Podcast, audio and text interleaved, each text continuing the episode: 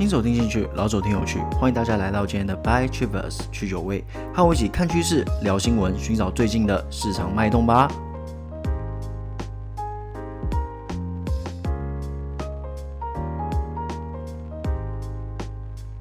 各位，这次真的是久等了，久等了，不好意思啊，各位，因为这个东西真的是太硬了。就是我之前跟各位说啊，我要来做这个半导体产业，最近到底怎么了啊？结果哇！不做不知道，一做吓一跳，真的是有够硬。我这个非本科出来的，真的啃得非常辛苦啦。所以说拖了一段时间。不过没有关系，我在最后还是会一样，把我目前整理出来的东西告诉大家。就是说，诶，最近的并购案，我们可以看到什么样的前景啦？好啦，那我们废话不多说，我们还是要讲一些新闻啊、趋势的东西。那我们先来看看，我们今天会讲些什么吧。第一则啊，我们会来讲英国的禁足令；第二则则是苹果出货啊，跌出世界前三名；第三则啊，则是 Moderna 要推出疫苗了；第四则则是 TikTok 逃出一劫；然后最后再来谈谈半导体的收购案啦。OK，那我们废话不多说，进入今天的第一则新闻。哇，英国的确诊破百万啦，所以强生宣布一个月的禁足令。英国首相强森啊，昨天宣布，英格兰地区从十一月五日开始会实施禁足令，那非必要的商店啊将会全数关闭，那预计为期一个月，直到十二月二日解禁。那英国目前是采取十月开始的分级警报，那它分成三级，那从中级、高级到非常高级，就是以不同的等级来做不同的相应的封锁、不同的应对措施啦。那目前除了曼彻斯特、诺丁汉郡等地区是非常高之外，伦敦等诸多地区目前仍然在高级啦，那等于说，诶，我封锁令一下去就是全部一视同仁，就是封锁啦。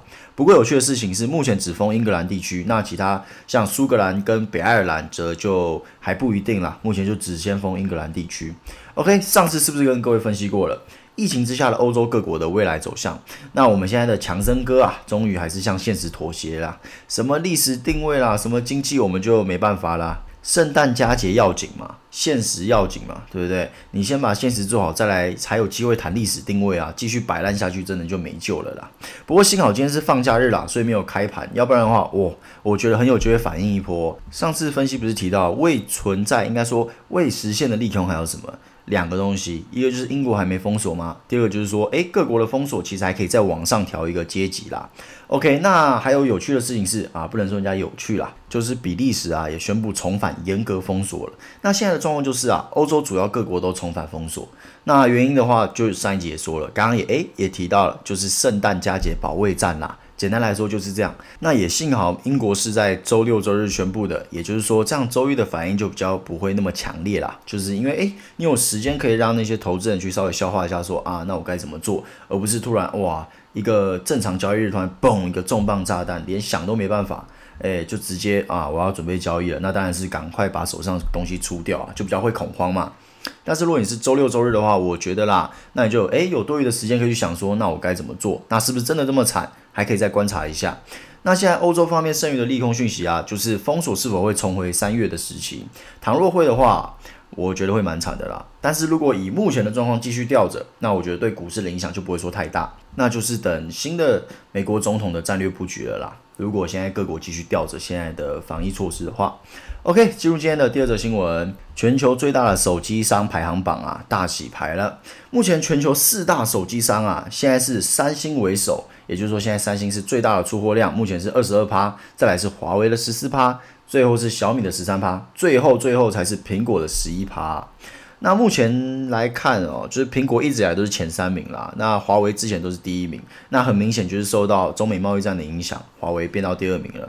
那苹果为什么会这样呢？诶，有趣了，很多人可能会开始担心啊啊，苹概股是不是完蛋了？这个苹果是不是也结束了？苹果是不是被大家讨厌了？大家都不想用苹果了，因为它太贵了，它太讨人厌了，对不对？资本主义嘛。就是讨厌资本主义，我们就不要再买苹果啦。中美贸易战之下，诶，大陆的市场萎缩了快三十趴，那是不是因为中美贸易战，所以大陆人也不买苹果了？诶，那这样的话，我们来类推一下。之前库克说大陆的市场营收占苹果的差不多五十 percent，哇，那现在大陆人讨厌苹果了，苹果结束了，我们赶快出清所有的瓶盖股，我们赶快有美股的把苹果出掉，我们赶快放空它，放空那些瓶盖股，各位。没有那么惨啦，其实库克有出来说原因啦。就是说 iPhone 十二太晚上了。其实这个原因我是蛮认同的，我也是吃得下这个解释的。因为很多网络的调查分析公司都有说，现在有一波换机潮，那他们瞄准的就是 iPhone 十二。比方说我现在拿的是十 S 嘛，那其实就周期来说，我身边蛮多朋友都要准备换 i 十二。因为我拿十二的人也说啊，我差不多该换了，我也想换 i 十二。不过啊，先说我自己是没有啦，因为我自己是觉得，哎，手机堪用就好啦，而且苹果手机就是耐用嘛。我觉得苹果很厉害的点就在于啊，它手机耐用，但是大家还是会去买它的最新机种。诶，这跟大同电锅不一样啊。之前大同电锅常常就有人说啊，它就是因为太耐用了，所以大家都不想买它新的，所以大同现在才会这么惨嘛。诶，但是苹果手机就不同啦，它依旧耐用，但是新的手机依旧有人买单，这就是苹果厉害之处啦。只能说果粉是真力量啦，虽然我也是半个果粉嘛。总而言之啦，只要苹果的品牌价值在哦，我们就不用担心苹概股没饭吃啦。因为大家要知道，苹果卖的是品牌价值哦，而不是它本身那只手机。你把手机那个 Apple 给去掉，它的手机的价值啊，至少少了八成啊。所以说，大家只要诶 care 它的品牌价值还在不在，它对大众的吸引力还在不在，它有点那种手机界的精品的那种感觉还在不在？只要大家都觉得有这种感觉，这是一种共识，这种共识还在的话，我们就不用担心苹果会嗝屁啦。OK，那我们进入今天的第三则新闻。诶，Moderna 说要推出新冠疫苗啦，而且还收到十一亿美元的定金，相当于台币我看差不多三百二十亿左右啦。OK，那这个该公司啊，预期数据与安全监督委员会将在十一月啊，首次的进行试验期间的分析。啊，各位，基本上就是一个炒股新闻了。现在的疫苗新闻，我都觉得是炒股新闻，而且越炒越没力啊。因为大家都嘛知道嘛，诶，每次都说哦要退出喽，真的，你说一次我会被骗。你们好几间公司轮流说，真的当百姓是笨蛋吗？不过有所进展当然是好事。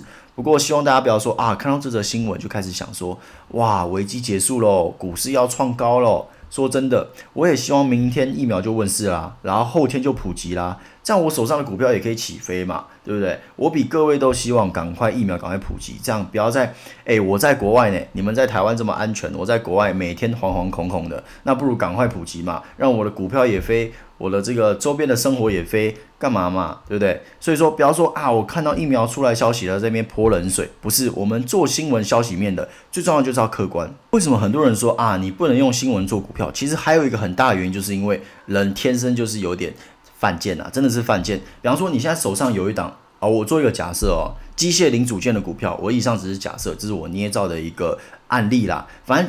OK，有一个人手上有机械零组件股票。OK，那今天新闻消息出来了，哇，机械零组件哦，未来可能会有点居居哦，那你就开始熬，你就开始找其他新闻。诶，有些新闻说，哦，机械零组件其实虽然未来居居但是在未来的未来可能会看好。OK，你就很放心的说啊，未来未来会看好，所以我要拿着，它是一个有前景的股票。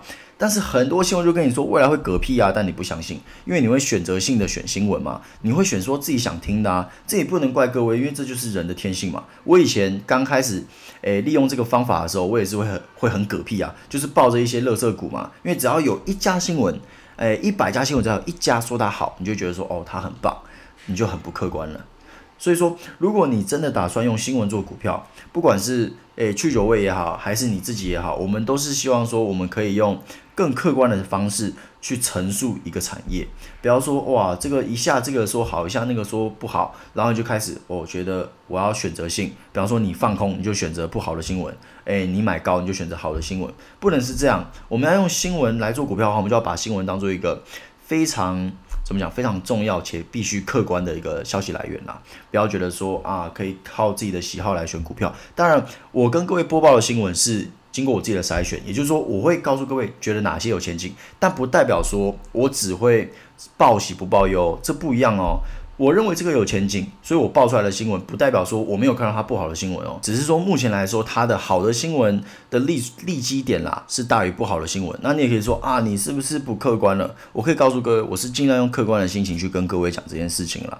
当然，如果有跟踪我们去九位的朋友，一定知道。我还是会播报一些啊，我原本看好就后来嗝屁的，也是有，我还是会播报。比方说运价什么的，运价跌我也有跟各位做一个报告，运价涨我也会跟各位做一个报告。那航空葛了，我也会跟各位做一个报告。反正就是我虽然目前看好，但是一旦它有什么波动，我还是会跟各位做一个报告。因为很简单，我们就是要客观嘛，我们两边都要看呐、啊，好的要看，坏的也要看。不要报喜不报忧嘛，这是一个非常重要的一点啦。好了啊，又扯了一堆废话，一堆屁话。OK，拉回来了。那疫苗这件事情呢，什么时候才开始算是完整的？我个人觉得分成两个阶段。第一个阶段是得到各大的监管机构的批准还有认证，这是第一阶段。那进入到量产，这是第二阶段。那我觉得至少要进入到第一阶段吧。你疫情这个空头不确定因素才有机会消弭啊。所以说各位，虽然我觉得现在就是多头的局势，但是依旧保持警戒啦。老话一句，两件事情。第一件事情，欧洲重回三月，亦或是美国来个大封锁。第二件事情，致死率上升。只要这两件事情出现啊，真的当断则断，不要觉得说啊，我我要再凹单。各位不要，我们股票重点是什么？我们要让金钱有效率。如果当你觉得说啊，我我我们觉得大环境要往下了，那当断则断，该断就是断。像我上次的出手。我直接，我觉得现在可能是空头。我说撤资金就撤资金，我没有在五四三的。我直接，我不管当天的阶段性涨幅，我没有管。其实我那时候卖，其实有点卖在阿呆股哦。我那时候如果再晚一点卖，可能每一档再多个每一张啊，再多个三千块也是有机会的。哎，没有啦，就是再多个三千块啦。只是我那时候就是当断则断。为什么？因为我当日最优先的事情是把股票出掉。而不是去赚那个波段。当然，有些人可能说啊，那你为什么不等波段？因为很简单啊，我又不是上帝，我又不是神，我又不是什么股神，我无法判断说，那它接下来是往上还是往下啊？我当然是看到哎，往下的趋势出现，而且且我当天本来就是要把股票出掉，那我当然就是当断则断嘛。所以我这边也是奉劝各位啊，不要说凹单啦，这其实跟我前面讲的对趋势的判断也是有关系的哦。就是现在的状况是这样哦。现在大环境会怎么走嘞？我是这种说法，那当然还会有其他人是别种说法。那当你今天如果想要抱着股票的时候，你想要死抱的时候，你可能就觉得我在说干话。因为很简单嘛，我说的不是你要听的啊。你现在想听的是什么？你现在想听的是说啊，疫苗出来了，我们要往上了，抱紧你的股票，坐好你的椅子，最好系上安全带，我们要一飞冲天了，我们要达到财富自由了。这是你想听的东西。那比如说，我现在跟各位说这个警戒的事情，各位可能就会当成 bullshit 吧。你们可能直接听到我前面说的那一段，现在依旧是多头，然后接下来你们就锵掉了。接下来你们就懵了，然后直接啊，我要快转，然后直接跳到第四则新闻，对不对？我觉得没有必要这样啦，就是不管好的跟坏的都要听，我们不要报喜不报忧啦，老样子哦。本日金句就是报喜不报忧了，好不好？OK，就是今天的第四则新闻，TikTok 躲过一劫啊，美国法官出手，阻止商务部的禁令。那美国地方法院，费城的地方法院啊，在美东时间三十日下令，阻止美国商务部在十一月十二日起啊，禁止。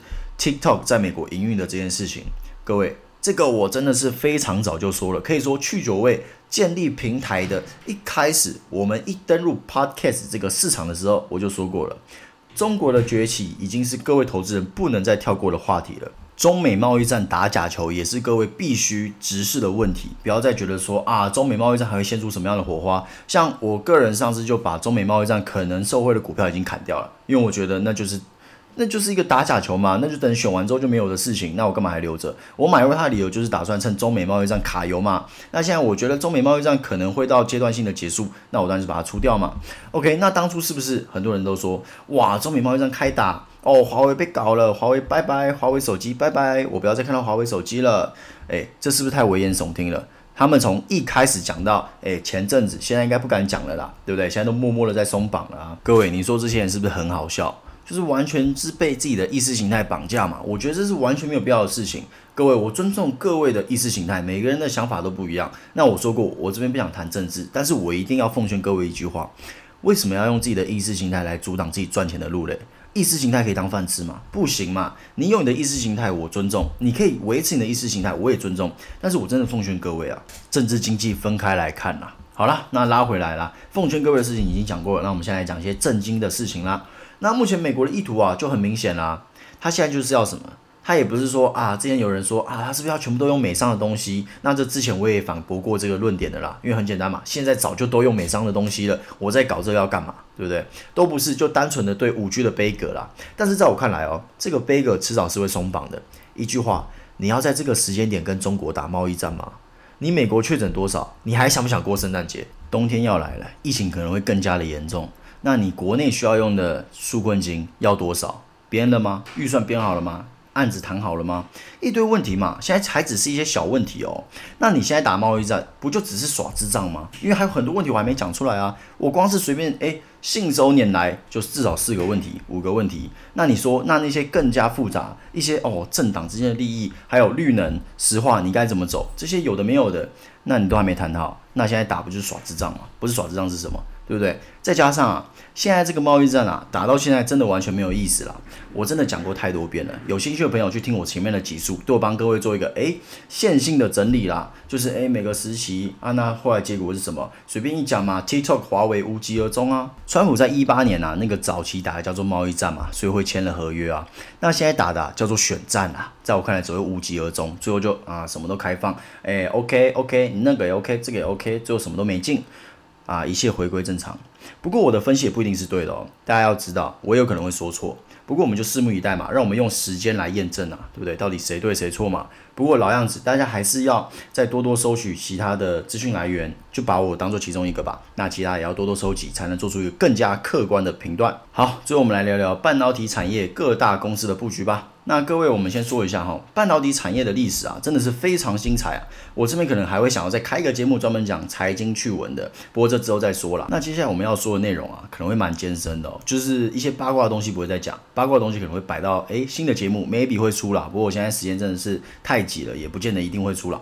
那这边可能会有朋友问啊，诶，你为什么要讲那么仔细？你就直接诶像新闻一样，就是照本宣科就好啦。就说啊，新闻说他们为了什么，为了什么，你就直接讲出来就好了嘛。各位，我也想要这么做啊，但是我告诉各位，我真的是没有办法，就是说昧着良心去做这件事情啊。因为我一直跟各位说，你要投资一个产业，当你要踏足这个产业的时候，你一定要了解它在干嘛。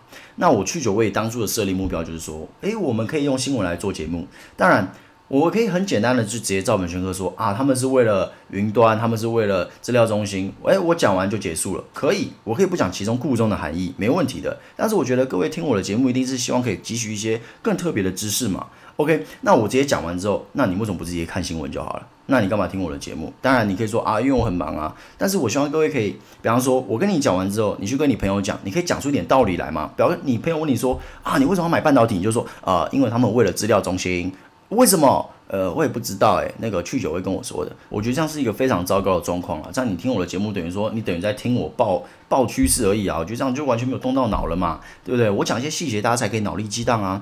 打个比方啦，之前我朋友在问我，诶，你觉得面板怎么看？我之前也跟各位分享了，我怎么看，也在去九会说过了。我就一样的东西告诉他，他就被说服了嘛，就这么简单呢、啊。当我们今天如果你觉得，诶，你买入的理由为什么会坚实？就是你告诉别人，别人听到之后会觉得你讲的有道理，那就是一个很坚实的买入理由嘛，对不对？所以说我希望大家听完我们的节目之后，可以诶有一点心得，就是说啊，我也可以讲出自己的一套理论。好了，那废话太多了，那我们赶快进入正题吧。那这次的主角啊，主要有三位哦，Intel、NVIDIA 还有 AMD。那我们先来说说三位的关系吧。这三位都是 IC 设计大厂，但是稍有不同的是，Intel 和 AMD 啊，师出同门，都是做 CPU 起家的。那 NVIDIA 则是做 GPU 知名的。那 CPU 我相信大家都知道嘛，就是处理器。那 GPU 哎，我换个说法，大家就比较清楚啦。GPU 就是显示卡，它的功能啊是辅助 CPU 运算。两者的关系有点像是说，CPU 是教授，然后 GPU 是研究生。教授会题目的核心，教授会很多题目啊，教授会很多理念啊，但是他不会想去做计算嘛，就可能说啊，一个东西下来，哦，教授把故中含义告诉研究生说啊，这边大概就是这样这样这样这样这样。那 GPU 就是那些研究生，然后教授就就会跟研究生说，你去把这些东西算出来，然后再告诉我结果。诶，两者关系就有点像是这样子。那三者的地位呢，也蛮有趣的。CPU 现在来看啦，Intel 是王者啦，市占接近七成。那 AMD 居次是两成多，那 GPU 的地位呢？NVIDIA 是以七成稳守宝座啦，那其次则是 AMD 的一成多。那各位，现在最火的东西是什么？云端运算、数据库、资料中心。那以上会需要什么东西嘞？伺服器。这我之前就跟各位说过，5G 会带来什么商机了，可以去听前面的集数。伺服器绝对是里面的重中之重啦。那现在状况就是三巨头都想要啃食这块大饼。从 NVIDIA 的营收项目啊，可以发现一件事情：资料中心的占比啊，不断的在提升，已经来到第二大了。它现在是 NVIDIA 的第二大金母鸡，而且不断的和第一大的积木机游戏显卡来拉低差距，不难看出来 NVIDIA 在未来的布局。那接下来我们要进入重头戏了，近期的三大并购案，第一个辉达安谋的联姻。ARM 本身是 CPU 的架构商，那它在这方面啊，可以补足辉达 CPU 这一块，另一方面可以和辉达现有的 GPU 做一个相得益彰的动作，有利于辉达在云端资料中心的攻势。那第二大并购案是什么？AMD 收购赛灵思。那为什么 AMD 要花将近四百亿买下这间名不见经传的公司呢？我相信大部分的人一定没有听过什么是赛灵思啦。不过啊，这间公司确实来头不小哦。这间公司啊，是世界上 FPGA 的领头羊，也是提出 FPGA 概念的一间公司。讲到这边，大家就好奇啦，FPGA 是什么？来，这边跟各位一个知识转移一下。现在的云端伺服器啊，有一个非常重要的点啊，就是 AI 系统。那目前这块是以辉达的 GPU 领先啦。那 FPGA 呢，则是近几年比较热门的一种系统。你就把它想成 GPU 的竞争对手了，就是两者其实是在做一样的事情。不过目前的状态是以 GPU 的 AI 生态啊比较成熟，也就是说。AMD 购买赛灵思的目标其实非常的明确了，应该就是希望借由 FPGA 超车辉达的 GPU 啦。那除了 AMD 是这样盘算之外嘞，Intel 打的算盘也是如此哦。只是 Intel 早在二零一五年啊便收购 FPGA 大厂阿尔特拉。